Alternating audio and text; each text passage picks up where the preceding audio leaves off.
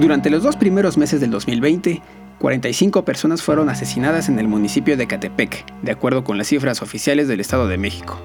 Además, 524 negocios fueron víctimas de asaltos.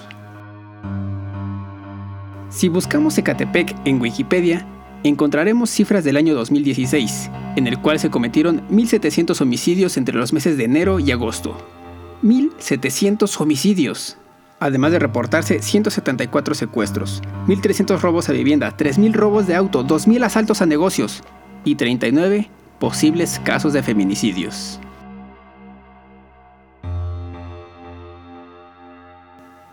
Ecatepec es el municipio más peligroso del Estado de México, además de ser el más habitado con casi 2 millones de personas, y por si fuera poco, también es el municipio con más personas en calidad de pobreza extrema a nivel nacional.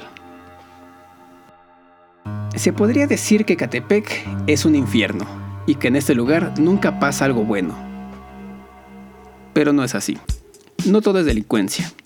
No todo es tragedia ni obscuridad.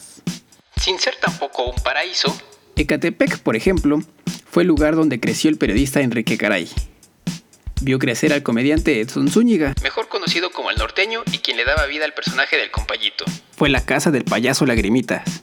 Además, Ecatepec ha forjado el talento deportivo de futbolistas como Cristian el Hobbit Bermúdez, Miriam Aguirre, portera de Pumas Femenil, Charlyn Corral y su hermano George Corral. Un nombre propio en la historia de Gallos. George Corral surgió en la cantera del América. Vistió la playera de Jaguares, pero su destino estaba en Querétaro, a donde llegó después de la mudanza del equipo chiapaneco al Corregidora en 2013. En casi 7 años, el lateral derecho disputó con Gallos 184 partidos, cifra que lo convierte en el segundo futbolista con más juegos en la historia del equipo, solo superado por los 226 de Marco Jiménez. Ángel Sepúlveda es el jugador en activo que más se acerca a sus récords con 115 encuentros, aunque se ubica en el octavo lugar de esta clasificación. George Corral no está más en Gallos. Desde el Guardianes 2020 defiende los colores del Puebla y por primera vez enfrenta a su ex equipo. Eh, digo, como dice, son sentimientos encontrados, ¿no? Digo, hace no mucho tiempo estuve por esos lados. Digo, muchos compañeros también se fueron. Sí, Querétaro, un rival complicado, ¿no? Digo, vimos que, que sacó puntos a, rivales fuertes de este torneo, a rivales que, que uno pensaría que, que no le iba a sacar puntos y, es un, rival complicado, ¿no? Que siempre se está matando hasta el último minuto, ya sea de local o de visita. Con Querétaro, George guarda buenos recuerdos, como la final del 2015, pero también guarda algunos malos recuerdos. Pues cuando estuvo que no nos pagaban, la mayoría de nosotros, yo creo que todos nosotros ayudamos a nuestras familias, algunos ya están casados, tienen sus hijos, en mi caso a mi hermana, a mis papás, que siempre estoy, ahora sí que me brindo por ellos, ¿no? Yo creo que fue de lo más triste. George Corral ya tiene un lugar en la historia de Gallos y le tocará enfrentarlo después de superar la cuarentena tras dar positivo por coronavirus a finales de agosto. Creo que todos sabemos que, que lo más importante es la salud, ¿no? Y uno, pues yo, yo me la pasé prácticamente aquí en, en mi casa, sin salir, esperando que, que, los resultados sean positivos. Gracias a Dios, este, pues a mis padres no los contagié, digo, pero mi, mi, novia sí, sí tuvo la mala fortuna de que, de que la contagiara. Y uno como que no se preocupa más que por uno, también por sus familiares, ¿no? Que uno no sabe el virus, qué, qué tan, tan mal te pueda tratar. A mí, gracias a Dios, no me trató tan mal, solo tuve algunos síntomas. Y más allá de su palmarés y su historia deportiva, el legado de George Corral es el de la esperanza y el ejemplo de superación de alguien que no solo juega fútbol, sino que llegó a primera división y además cumplió el sueño de jugar con la selección mexicana, pese a vivir los primeros años de su vida en una de las zonas más peligrosas del país. Hoy, Corral se debe al Puebla, un equipo con el que Gallo suele sufrir. Demos un repaso. Puebla y Gallo se han enfrentado un total de 28 ocasiones en toda la historia, de las cuales la franja ha ganado en 13 ocasiones, por 7 victorias queretanas y 8 empates.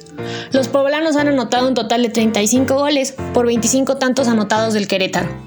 El último duelo entre esas escuadras fue el 24 de enero de este año, en la jornada 3 del Clausura 2020.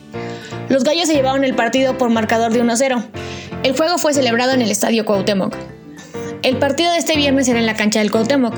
Ahí Puebla y Gallos se han enfrentado en 14 ocasiones, de las cuales el Puebla ha ganado en 7 por solo 4 victorias del Querétaro y 3 empates.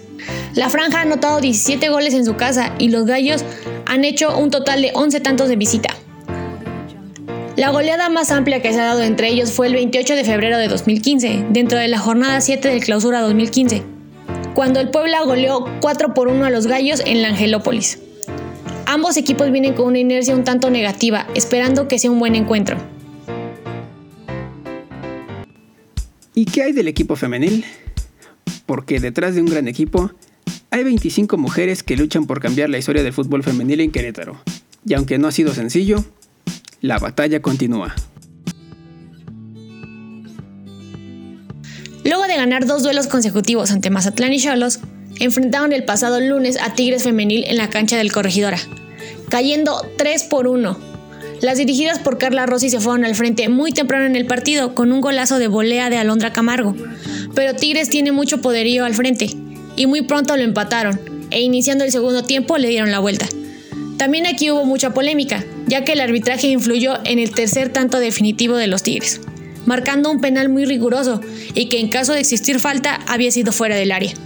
Para este duelo, Gallos dejó de hacer muchas cosas que habían destacado en los partidos anteriores, como lo fue el manejo del juego. Actualmente el equipo femenil del Querétaro marcha octavo de la tabla general con solo 8 puntos.